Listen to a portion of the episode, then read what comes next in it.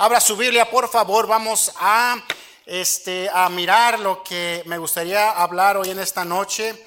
Regresando después de mucho tiempo, hermanos, tuvimos una, un, desvío por, pequeño este, en el libro de, Efesios. Las veces que se me ha dado la oportunidad de, hablar este, a usted, eh, aquí detrás del púlpito, eh, hicimos esa pausa, pero este, yo pienso que necesitamos terminar con esto. ¿Se recuerda de qué lo que estábamos hablando? No, ya hace mucho tiempo de eso, ¿verdad? Estábamos hablando de este, David. ¿Se acuerda? Estamos hablando de David, un, un hombre conforme al corazón de Dios. Y comenzamos este, mirando en la palabra de Dios los principios de David, cómo Dios escogió a David, cómo Dios lo, lo, lo, preparó este, en el desierto para posteriormente hacerlo rey. Después miramos este, a cómo Dios usó a David en las, en las, en las guerras en las cuales él, él, se envolvía. Este, y pues bueno, miramos hijos de David nacer, este, miramos este, un, un montón de eh, predicaciones este, acerca de David. Y para ser exactos, esta noche vamos a mirar la predicación número 21 de eh, eh, el rey David. Y en esta noche, abra su Biblia, por favor, en el segundo libro de Samuel. Samuel capítulo 19. Segundo de Samuel en el Antiguo Testamento. Segundo de Samuel, si trajo Biblia, ¿verdad que sí, hermano? Es buen hábito siempre traer su Biblia a la iglesia. No se confíe en el teléfono, este, en las tabletas. Mejor traiga su Biblia. Hay algo de especial cuando usted abre, abre la Biblia y usted está viéndola con sus propios ojos. Es, es algo eh, eh, importante. El tema que me gustaría hablar hoy en esta noche es ah, en pregunta, ¿cómo encontrará usted al rey? ¿Cómo encontrará usted al rey? Versículo 15 ah, del capítulo 19 de segundo de Samuel, ¿ya lo tiene ahí? Amén. Bueno, sígame con su vista. No voy a leer todo el capítulo, solamente vamos a leer versículos aquí y acá para conocer personajes que no estaban preparados para recibir al rey, pero también vamos a ver personajes que sí estaban preparados, que estaban listos para recibir al rey. La pregunta se la vuelvo a hacer nuevamente. ¿Cómo encontrará usted a su rey? Dice así la palabra de Dios, segundo de Samuel capítulo 19, versículo 15. Volvió pues el rey, hasta hablando de David, volvió pues el rey y vino hasta el Jordán. Y Judá vino a, Gil, Gilgad para recibir al rey, o sea, el rey David, y para hacerle pasar el Jordán. Este grupo fue, salió de su zona de comodidad, de su zona de protección, de su, de su ciudad, de su casa, para ir al, río para encontrarse con David. Versículo 16. Y Simei, hijo de Gera, hijo de Benjamín, que era de, de Baurim, se dio prisa y descendió con los de Judá a recibir al rey David. Versículo 17. Con él, o sea, ¿con quién? Con este hombre llamado Simei. Simei. Con él venían mil hombres de Benjamín. Asimismo, Siba, criado de la casa de Saúl, con sus con sus quince hijos y sus veinte siervos, los cuales pasaron el Jordán delante de el rey. Ahora saltemos hasta el versículo 24. Y también Mefiboset, hijo de Saúl, descendió a recibir al rey. No había lavado sus pies ni había cortado su barba, ni tampoco había lavado sus vestidos desde que desde el día que el rey salió hasta el día que él volvió en paz. Brinca el versículo 31. También Barzilai Galadita descendió de Rogelim y pasó el Jordán con el rey para acompañarle al otro lado del el Jordán. salte, eh, saltemos hasta el versículo, a capítulo 20 y versículo 1, y ahí vamos a terminar nuestra lectura. Dice así, aconteció que se hallaba allí un hombre perverso que se llamaba Seba, hijo de Bicri, hombre de Benjamín, el cual tocó trompeta y dijo, no tenemos nosotros parte en David, ni heredad con el hijo de Isaí, cada uno a su tienda, Israel. Vamos a orar, Señor, nos ponemos en, su, en sus manos hoy en este momento, Padre bendito, rogando y suplicando de que usted haga su obra entre nosotros. Señor, estoy delante de, usted reconociendo eh, que soy un siervo inútil, pero si bien le place usar eh, este siervo inútil para traer honra y gloria a su nombre en esta noche, por favor le ruego y lo suplico que así lo haga si bien lo tiene usted. Señor, bendiga este, a este pueblo, a esta iglesia que está aquí reunida hoy en esta noche, que podamos escuchar eh, palabra, no palabra de hombre, sino palabra de usted. Nos ponemos en sus manos, lleve a cabo su obra entre nosotros. Rogamos a su Espíritu Santo que se mueva libremente entre nosotros hoy en esta próxima hora. Señor, aparta toda posible distracción este, para que podamos nosotros concentrarnos y estar listos para captar alguna verdad de su palabra hoy en esta noche. Señor, oro por las familias que eh, no pudieron llegar a la iglesia hoy en este, en este servicio, que eh, por cuestión de salud no alcanzaban a llegar, por cuestión de, eh, algún contratiempo no pudieron llegar, pero Señor, también sin duda alguna posiblemente habrá aquellos que deliberadamente decidieron no venir a la iglesia hoy en este día. Oramos también por ellos para que su palabra de alguna otra manera, antes de que eh, sus ojos, eh, sus párpados se cierren eh, de, como culminación de su día, ellos puedan, Señor, hablar con usted, Señor, y usted pueda atender su súplica y sus necesidades. Señor, en la mañana le oramos por Señor Leonardo, Leobardo Valladares, que está ya a punto de morir. Rogamos salvación para él y consolación para la familia, puesto que esta persona ya la dieron por desahuciada. También oramos por Esmeralda, esposa del joven Juan, que en la mañana estuvo entre nosotros.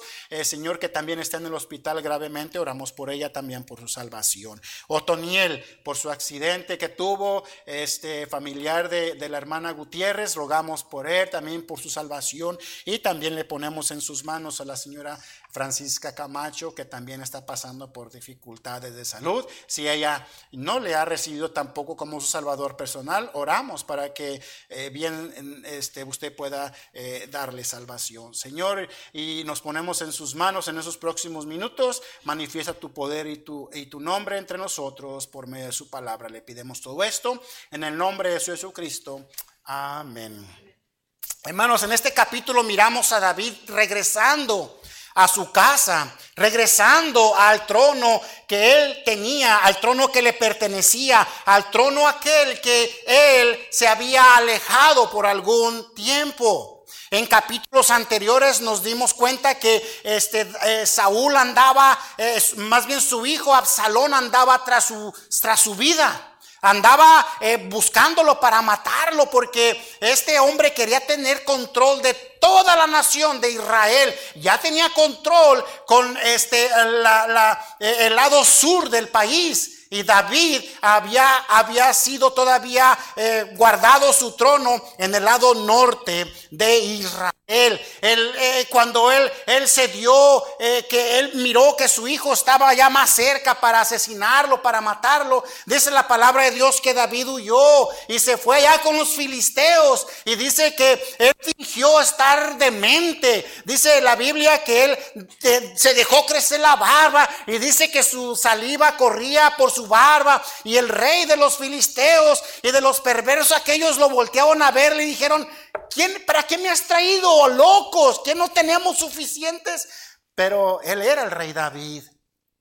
Después, em, leyendo más adelante, nos damos cuenta que eh, este, em, Dios hace justicia y Dios mata a Absalón eh, en una de sus emboscadas que él andaba haciendo. La noticia le llega a David y dice la palabra de Dios que David lloró, lloró Absalón. Absalón, Absalón, Absalón, hijo mío. Absalón, Absalón, hijo mío. Y hay una gran enseñanza aquí, hermanos, cuando miramos por qué estaba llorando con esa vehemencia el rey David a su hijo Absalón. Hay muchísimos ámbitos que podemos abordar. Eh, eh, eh, el más que se ha tomado como, como que pasó esto fue de que, según dice que Absalón, el rey David miró que Absalón, él no era salvo. Y le pesaba en su corazón haber perdido un hijo sin la salvación. Oh, hermanos, querido padre, querida madre, voy a hacer un alto aquí, aunque mm, todavía no llego a lo que acabamos de leer, pero cuán importante es que nosotros vivamos de rodillas delante del Señor, diciéndole, Padre bendito, por favor, ten misericordia de mis hijos, alcanza mi generación, te a cada uno de ellos bajo tu regazo, sálvalos, eh, da un, dame una seña de que ellos ya te han aceptado a ti como tu salvador personal. ¿Por qué la necesidad de ello, hermano? Dios no lo quiera.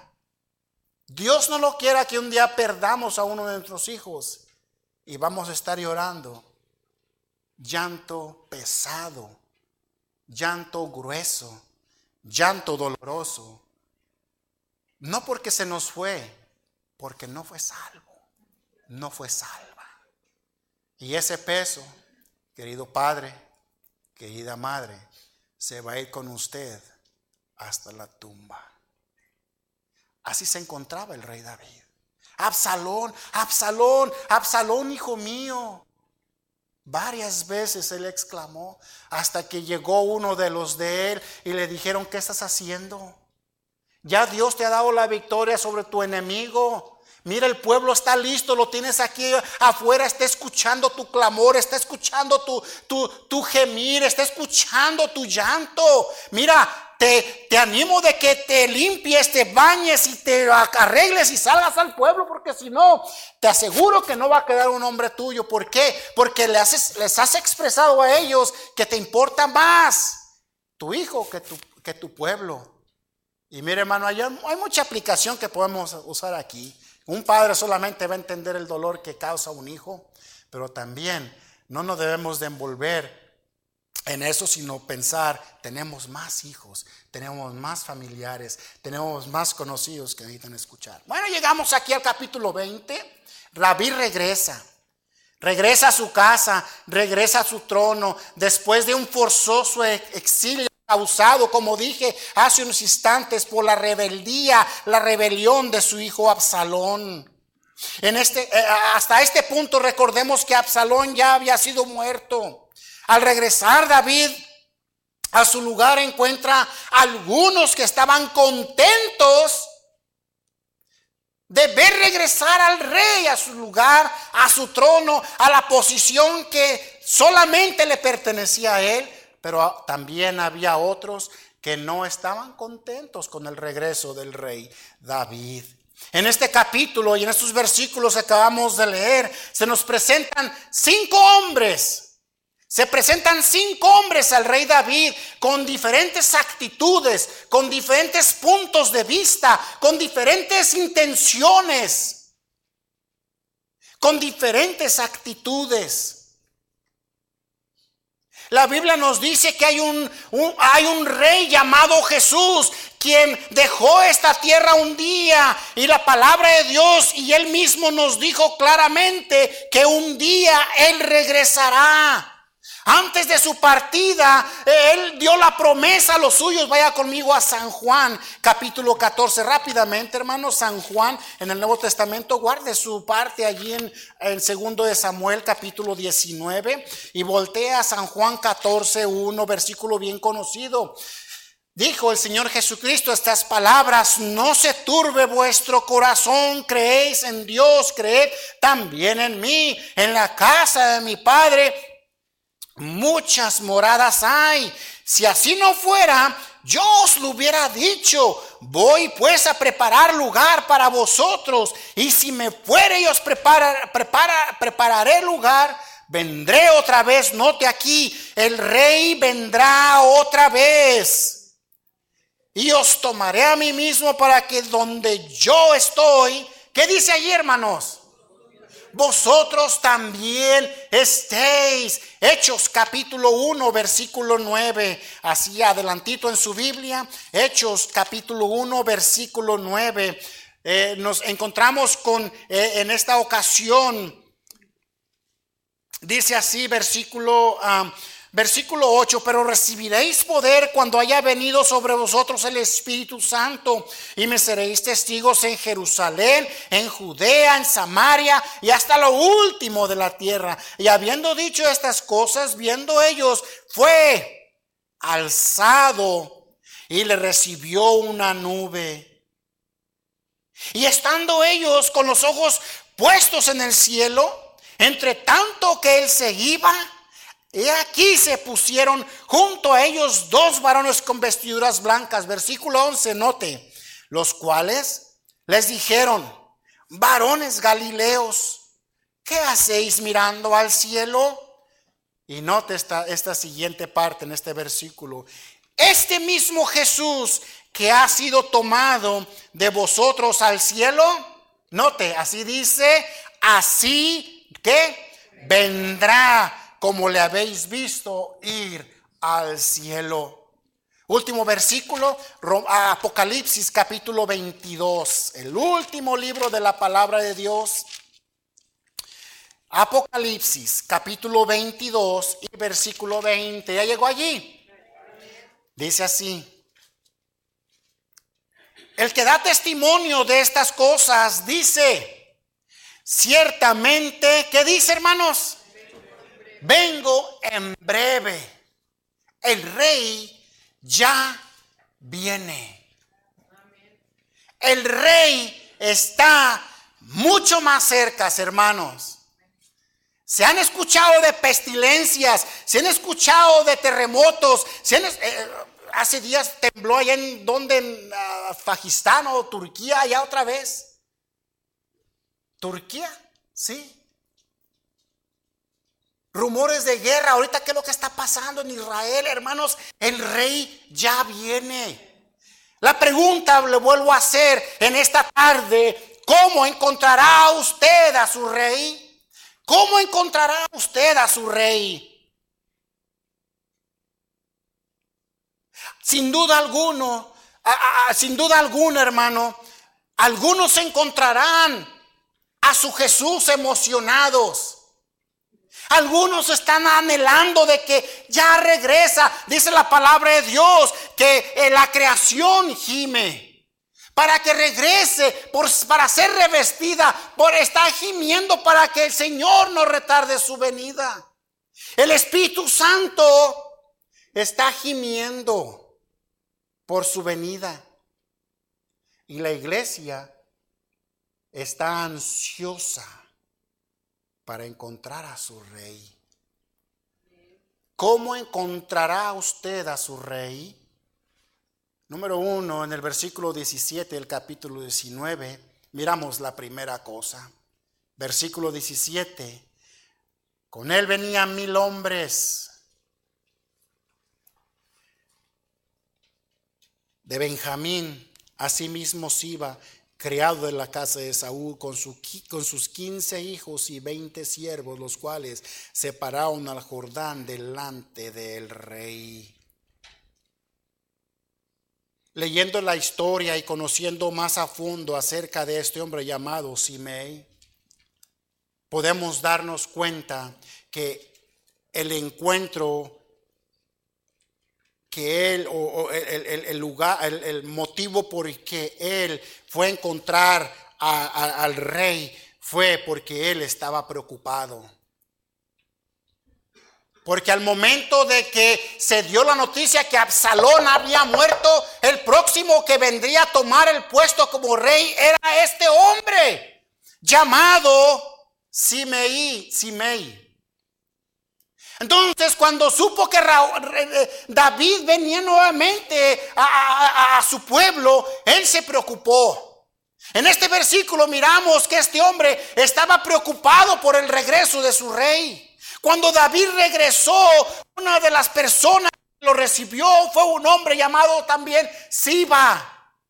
Cuando David salió de Jerusalén, Siba vino al rey, le trajo comida, algunos otros este, regalos, pero notemos, o cosa interesante de notar, es que esto lo estaba haciendo con intenciones equivocadas, con intenciones no genuinas. Es decir, que su corazón no estaba para con el rey.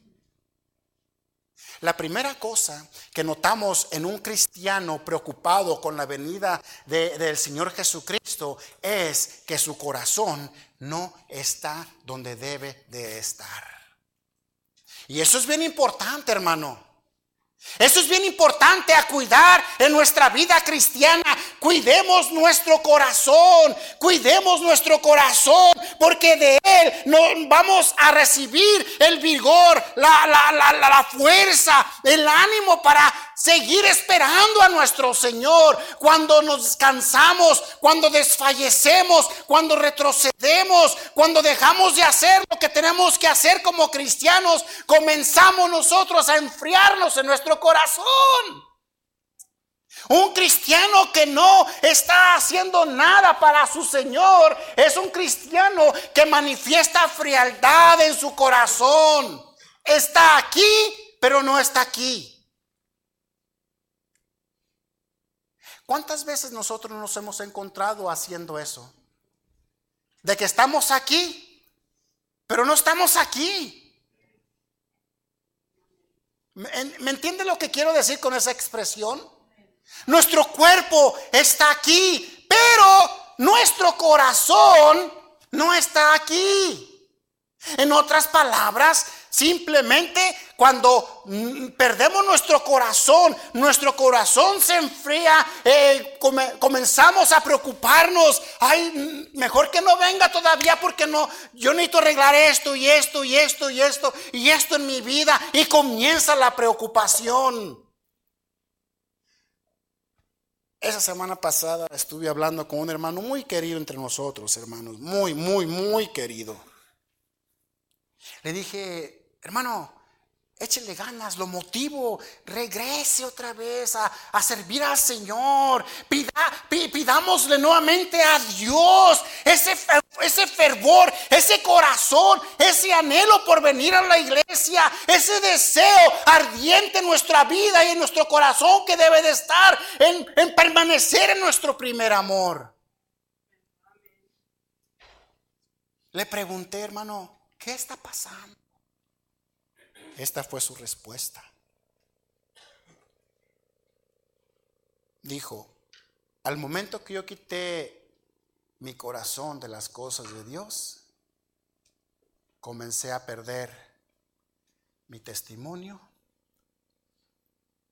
comencé a perder mi esposa, y ahorita estoy pasando por problemas serios con mis hijos. Todo porque yo permití que mi corazón se moviera del lugar que le pertenecía. Le dije, bien hermano, ahí está. La primera cosa que usted tiene que hacer es encontrar dónde estuvo el problema. Ahora su segundo paso es dar pasos en acción y decirle, Señor, esto y esto y esto y esto. Ahora, yo necesito hacer esto delante de ti, Señor. Y me dijo, es ahí donde tengo yo problemas. Yo reconozco que yo he hecho esto y esto y esto y esta es la causa de por qué me vino todo eso. Pero lo que me cuesta a mí es de que mi corazón ya no me levanta. Mi corazón ya no me motiva. Mi corazón ya no anhela las cosas de Dios. Y antes él predicaba.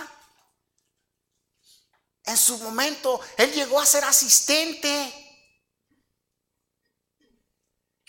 Yo le dije, hermano, ánimo. No permita que su corazón se enfríe más y más y más y más y más y más.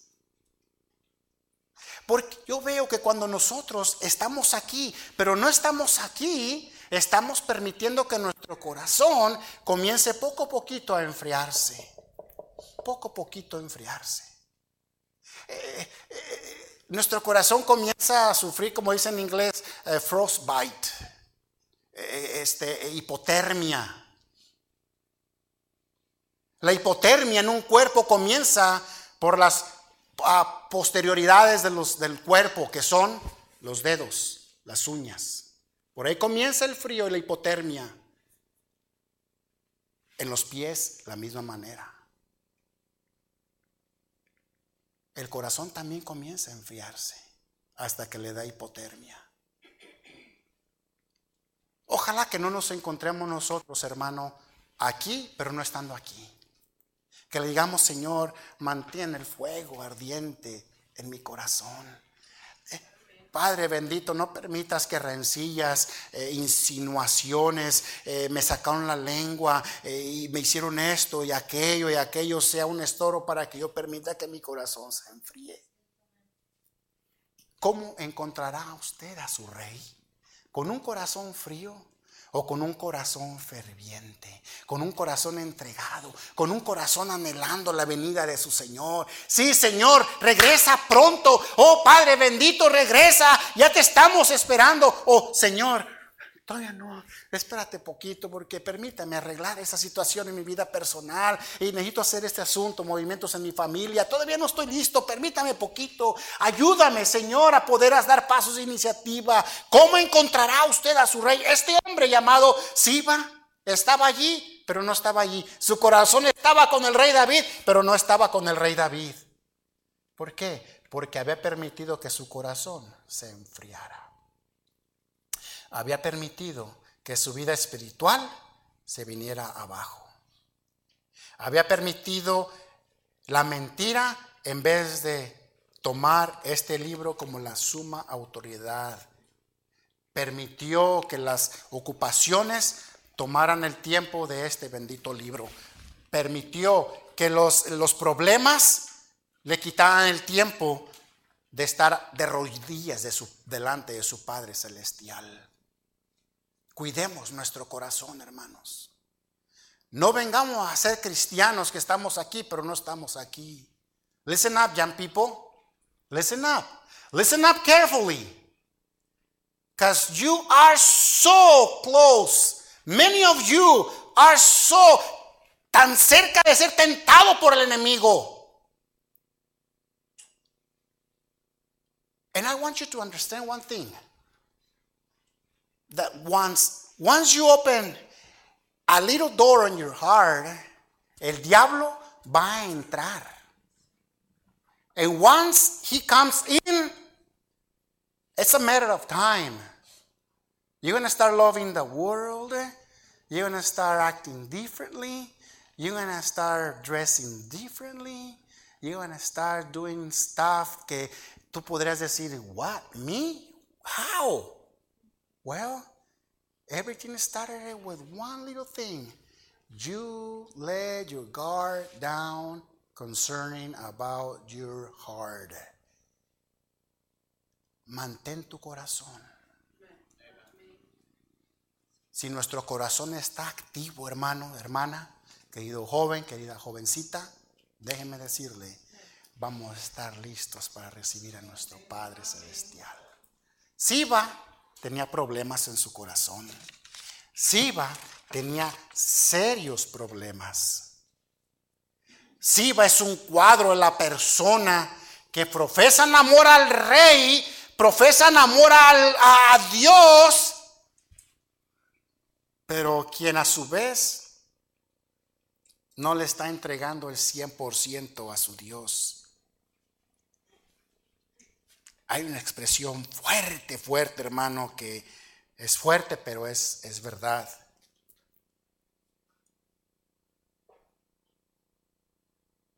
Siba era el cuadro de un cristiano hipócrita.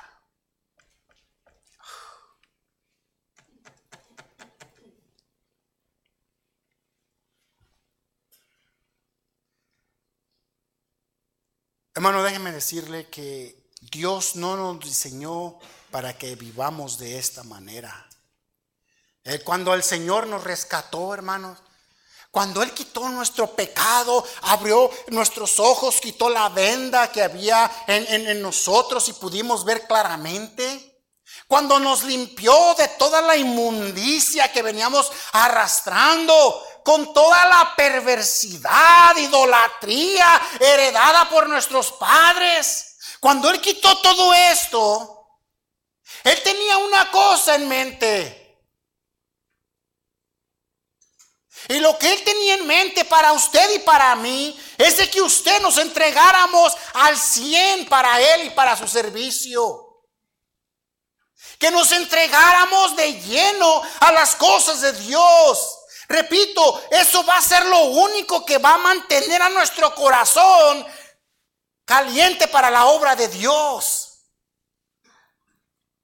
No seamos como eh, millones de cristianos viven allá afuera y millones de cristianos atienden a sus iglesias y a sus respectivos lugares de congregación, pero siendo cristianos simplemente hipócritas.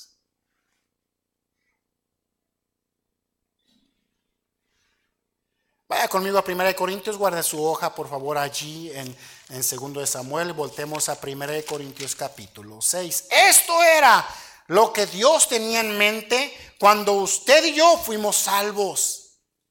Lo que Dios estaba en su corazón cuando Él nos rescató. Dice versículo 19, ya estamos ahí del capítulo 6 de Primera de Corintios. ¿Qué le parece si lo leemos todos juntos a una voz? ¿Está bien?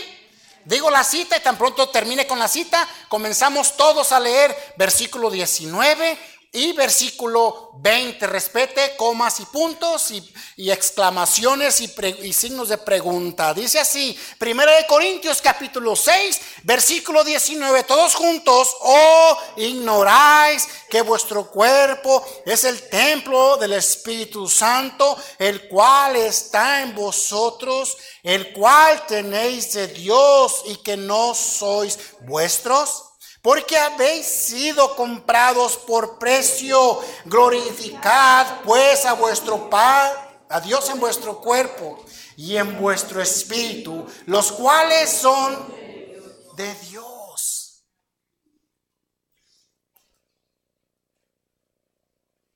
Guardemos nuestro corazón, porque esa es la intención que Dios tenía para nosotros, hermanos. A, menudo encontramos en el libro los proverbios, hijo mío, guarda tu corazón, hijo mío, guarda tu corazón, hijo mío, dame tu corazón, hijo mío, dame tu corazón, hijo mío, guarda tu corazón. ¿Por qué? Porque Él sabe claramente que el momento que nuestro corazón se enfríe, comenzamos a nosotros a comenzar a preocuparnos y cuándo será la venida del Señor Jesucristo. Es, no estoy listo, Señor, todavía no, todavía no vengas, hay esto y aquello, estará usted preparado cuando Jesús regrese. El regreso de Jesús no debería de ser una preocupación con temor. Ahora si usted tiene eh, el temor con la venida de su, su, Señor, es quizá porque no estamos haciendo lo que está en nuestro deber como cristianos el hacer. Número uno, quizás nuestro corazón esté enfriándose. Número dos, quizás eh, este, no estamos siendo obedientes. Le voy a leer unos, unos capítulos de la Biblia, hermano, y voy a ir volando en esto, ¿ok? Vaya conmigo a Génesis capítulo 1. Para darnos cuenta cómo estamos. Voy a ir bien recio, rápido hermano, porque son varios capítulos. Está hablando acerca de la creación. Lo que Dios tenía en mente al crear. Lo que ahora, hoy en día, usted y yo vemos. En el principio Dios creó, el, eh, creó Dios el cielo y la, los cielos y la tierra. Y la tierra estaba desordenada y vacía y las tinieblas estaban sobre la faz del abismo y el Espíritu de Dios se movía sobre la faz de las aguas. Note, versículo 3. Y dijo Dios, sea la luz. Y fue la luz. ¿Está conmigo? Y vio Dios que la luz era buena. Y separó Dios la luz de las tinieblas y llamó Dios a la luz día y a las, las tinieblas llamó noche. Y fue la tarde y la mañana un día. Todo bien. Dios dijo, sea la luz. ¿Y la luz qué hizo? Le obedeció. Segundo día. Luego, luego dijo Dios, haya expansión en medio de las aguas y separe las aguas de las aguas. E hizo Dios la expansión y separó las aguas que estaban debajo de la expansión de las aguas que estaban sobre la expansión. Y fue así. Y llamó Dios a la expansión cielos. Y fue la tarde y la mañana el que. Dios dijo, haga esto y se obedeció. Vamos al tercer día. Dijo también Dios, júntese las aguas que están debajo de los cielos en un lugar y descúbrase lo seco. Y fue así. Y, y llamó Dios a lo seco tierra y a la reunión de las aguas llamó mares y vio Dios que era bueno. Después dijo Dios, produzca la tierra hierba verde, hierba que dé semilla, árbol de fruto que dé fruto según su género, que, eh, que su semilla esté en él sobre la tierra. Y fue así. Produjo pues la tierra hierba verde, hierba que da semilla, según, su naturaleza, y árbol que dé fruto, cuya semilla esté en él, según su género. Y vio Dios que era bueno, y fue la tarde, la mañana, el tercer día. Aquí está otra orden que Dios hizo. ¿Y qué pasó? Se obedeció, se cumplió.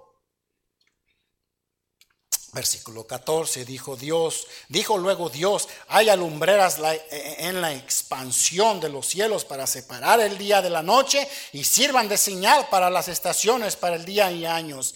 Y sean los, las lumbreras en la expansión de los cielos para alumbrar sobre la tierra. Y fue así. E hizo Dios dos grandes lumbreras.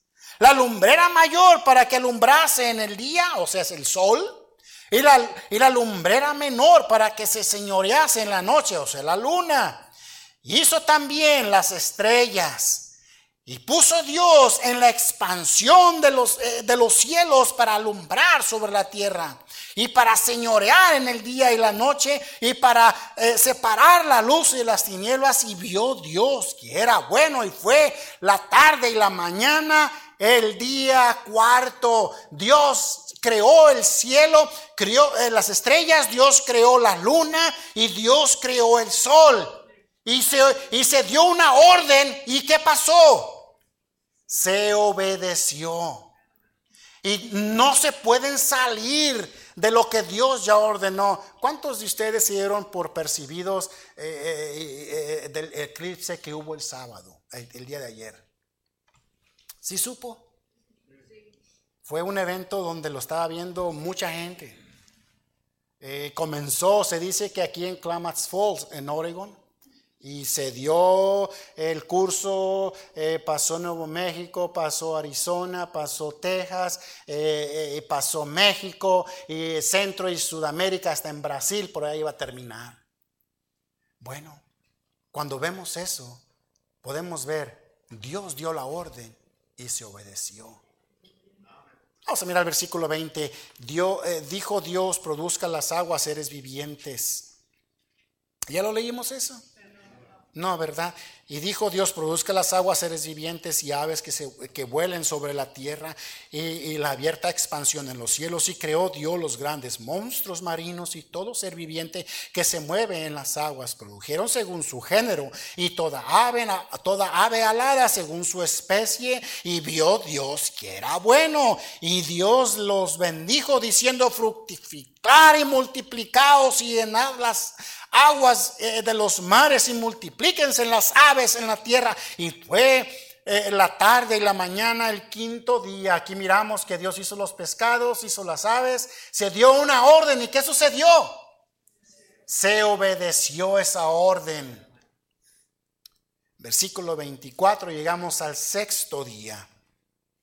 Luego dijo Dios, produzca la tierra seres vivientes según su género, bestias, reptiles, serpientes, animales de la tierra según su especie, y fue así. E hizo Dios animales de la tierra según su género y ganado según su género y todo animal que se arrastra sobre la tierra según su especie y vio Dios que era bueno. Se dio otra orden aquí en el día sexto y ¿qué sucedió? Se obedeció. Llegamos al día séptimo y miramos otra orden. Entonces dijo Dios, hagamos al hombre a nuestra imagen conforme a nuestra semejanza y señoré en los peces del mar y en las aves de los cielos, en las bestias, en toda la tierra y todo animal que se arrastra sobre la tierra. Y creó Dios al hombre a su imagen, a imagen de Dios lo creó varón y hembra. Aquí miramos otra orden y que sepas qué sucedió se cumplió.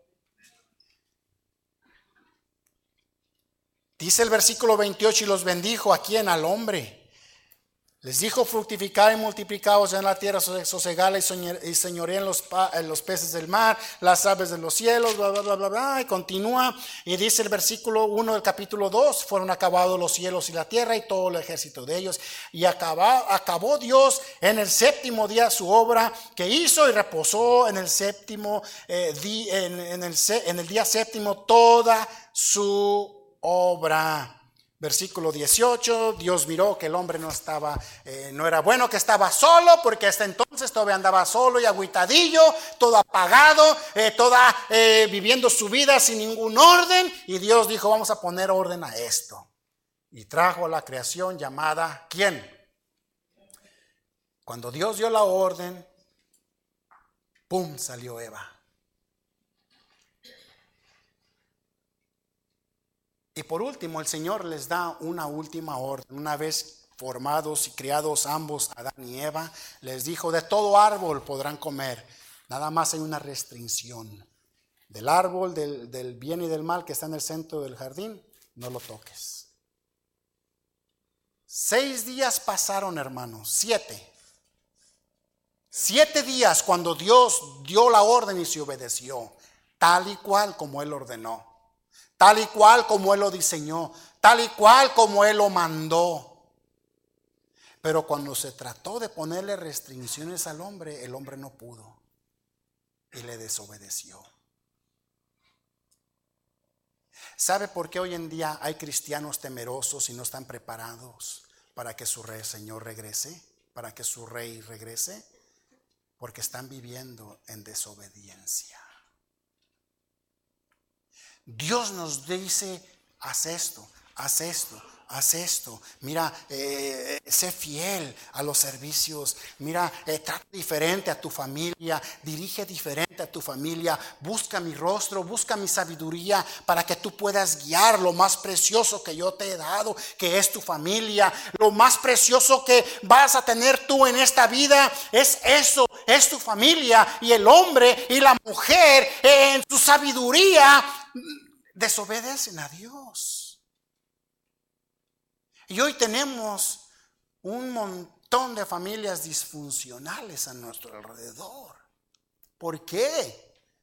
Porque Dios dio una orden y el hombre dijo, no. ¿En cuál de las siete días y todas las cosas que Dios formó, Dios escuchó un no? Pero cuán a menudo Dios escucha de su pueblo, de la creación máxima que Él hizo con sus manos, que somos usted y yo. ¿Cuántas veces a diario Dios no escucha un no? Y muchos de nosotros tenemos la osadía de decirle abiertamente a Dios no, y otros tenemos un poquito menos osadía de no decirle verbalmente no, pero nuestro corazón dice no, porque nuestro corazón está frío. ¿Sí nota cómo está la, la condición aquí? ¿Sí nota la situación en la, que, en la cual el hombre se encuentra? Dios dijo, hagas esto, ¡pum! se hizo, hagas esto, ¡pum! se hizo. Y Dios le dijo al hombre, no comas esto. Y el hombre lo hizo. A menudo nos encontramos, usted y yo, desobedeciendo a Dios. Dios dice, lee mi palabra. Ah, Señor, al rato. Mira, ya se me llegó la hora de, ir corriendo al trabajo, me levanté tarde, se me pegaron las cobijas. Y le estamos diciendo a Dios, no. Toma el tiempo para orar, a prepara tu vida del diario para que yo pueda comunicarme contigo por medio de la oración.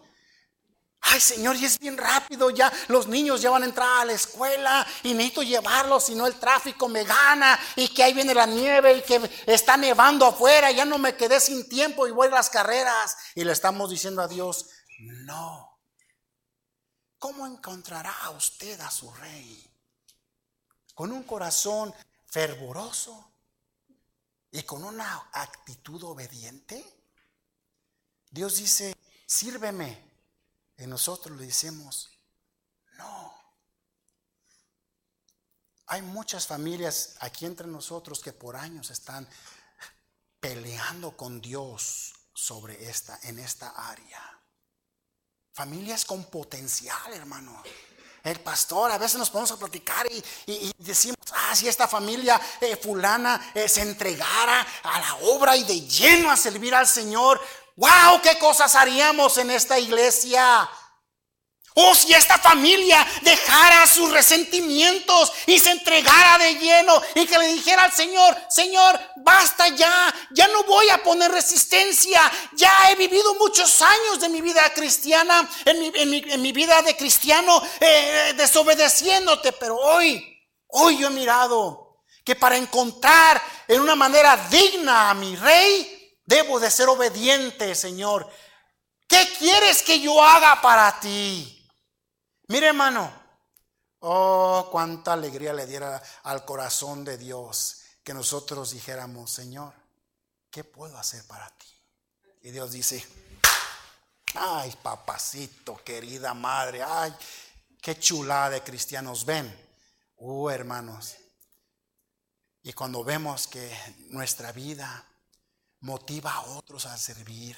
Cuando miramos que por nuestra decisión gente viene a los caminos del Señor. Cuando por nuestra decisión de tomar tal o cual ministerio eh, ayudamos a la visión del pastor, le aligeramos un poquito la carga de sus hombros, vemos que nuestro corazón comienza nuevamente a retoñar. Cuando recién nos movimos donde estamos viviendo enfrente hay dos arbolitos de cherries. Uno ya está más grande, ese ya, eh, eh, la raíz encontró agua y se está alimentando y no necesita agua, pero había otro, el más pequeñito, que se descuidó y comenzó a ponerse triste. Llegamos nosotros y, llegamos en el invierno y se miraba seco porque pues no tenía hojas, pero salió, llegó la primavera y el verano y yo notaba el arbolito bien curioso y le dije a mi esposa, ¿sabes qué? Este gallo ocupa agua. No, que ocupa fertilizante y, ya entré en Google, decía mi esposa, que ocupa este químico aquí, esta agüita acá y acá y acá. Le dije, no, hombre, espérate, échale agüita, que no le falte el agua día ni noche. Mira, hermano, ahorita de tener una patita así de delgadita, ya tiene la pata así más grande. Ahí va, volvió a nacer. Oh, hermanos, es tiempo que nosotros volvamos a renacer nuevamente. Echarle agüita al árbol. Esperar el resultado y el tiempo del Señor para que nuestro corazón vuelva a retoñar. Cuando, para, para que eh, nuestro corazón vuelva nuevamente a sentir en muchas partes del Antiguo Testamento Dios ha hablado al pueblo diciendo su corazón está ya endurecido, ya está, ya está piedra, ya no sienten, ya no les duele. Porque yo hablo y ustedes se van más lejos. Yo doy mandamientos y ustedes cierran su oído. Yo doy órdenes y ustedes las desobedecen. ¿Cómo encontrará usted a su rey? Dos puntos bien prácticos que acabo de decir. Número uno, con un corazón fervoroso para el Señor. Y número dos, siendo obedientes. Obedecer y confiar en Jesús es la senda marcada para andar en la luz. Vamos a cantar ese himno, hermano. Por favor, encuentren en la pantalla si son tan amables. Emily, take your, take your place.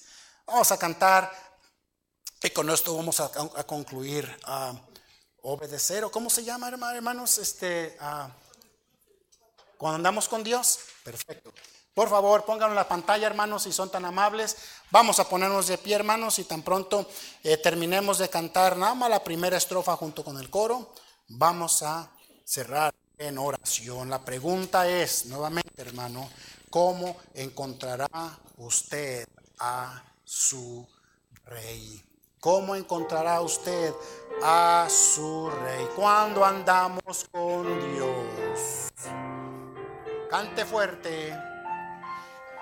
Mm, cuando andamos con Dios, escuchando su voz fuerte, nuestra senda florida será. su ley, Él será nuestro rey y con él reinaremos. Oro, obedece.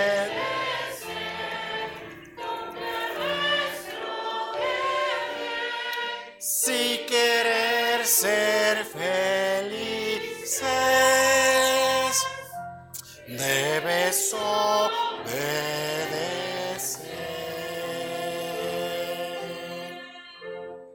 Mi Dios, ayúdanos a ser cristianos obedientes que cuando usted habla, nosotros estamos prestos, listos para obedecer.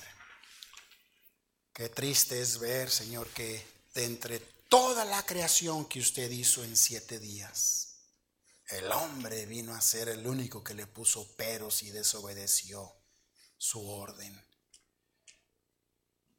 Esa es la raíz número uno por la cual el corazón se enfría. Y hay muchísimas otras razones por las cuales eh, nosotros podemos estar preparados para encontrarnos con nuestro Rey, pero cuán necesaria es guardar nuestro corazón y cuál elemental y necesario es ser un cristiano obediente, ser una cristiana obediente, ser una familia obediente, ser una iglesia obediente. Señor, ayúdanos a obedecerle. Ayúdanos a guardar nuestro corazón y aquellos hermanos y familias que le están sirviendo, Señor, que se envuelvan aún mucho más para que puedan encontrar el verdadero gozo tal y cual eh, este, cantamos en los himnos de esta tarde. Y aquellas familias que están dudando, que hoy sea eh, el punto clave, la partida, para que puedan venir delante de usted y decir, Señor, ya me rindo, aquí estoy, haz de mí lo que usted quiera hacer. Yo no sé cómo comenzar, yo no sé dónde empezar, pero Señor, tú guía mis pasos, tú guía mi vida. Oh Señor, ayúdanos con esa, tener esa actitud en nuestras vidas. Señor, despídanos en paz. Cuida al pastor donde le ande. Tráigale con bien.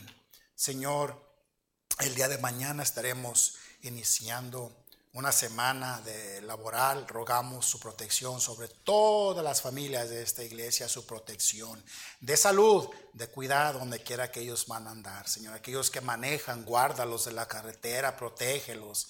Aquellos jovencitos, jovencitas, jóvenes que van a la escuela pública, también los ponemos en su regazo. Rogamos también que durante la semana nos, ah, haga eh, seguir recordando al, Señor Leobardo Valladares con su salvación en, eh, en estos momentos tan difíciles y consolación para toda la familia. También a la señora Esmeralda, de la oportunidad que volvamos nuevamente a tener un encuentro con ellos para poder hablarles, eh, Señor, acerca de la salvación, invitarles a la iglesia, denos la dicha de que ellos vuelvan otra vez o, poder eh, encontrar el contacto de ellos para encontrarlos nuevamente y hablarles de usted. Bendiga a Otoniel, este joven Señor, y también bendiga a la señora Francisca Camacho, Señor, a los familiares del hermano Esteve, Señor, los ponemos en sus manos. Señor, despidamos en paz. Llévanos a casa con seguridad. Una vez más le rogamos todo esto en nombre de Jesucristo.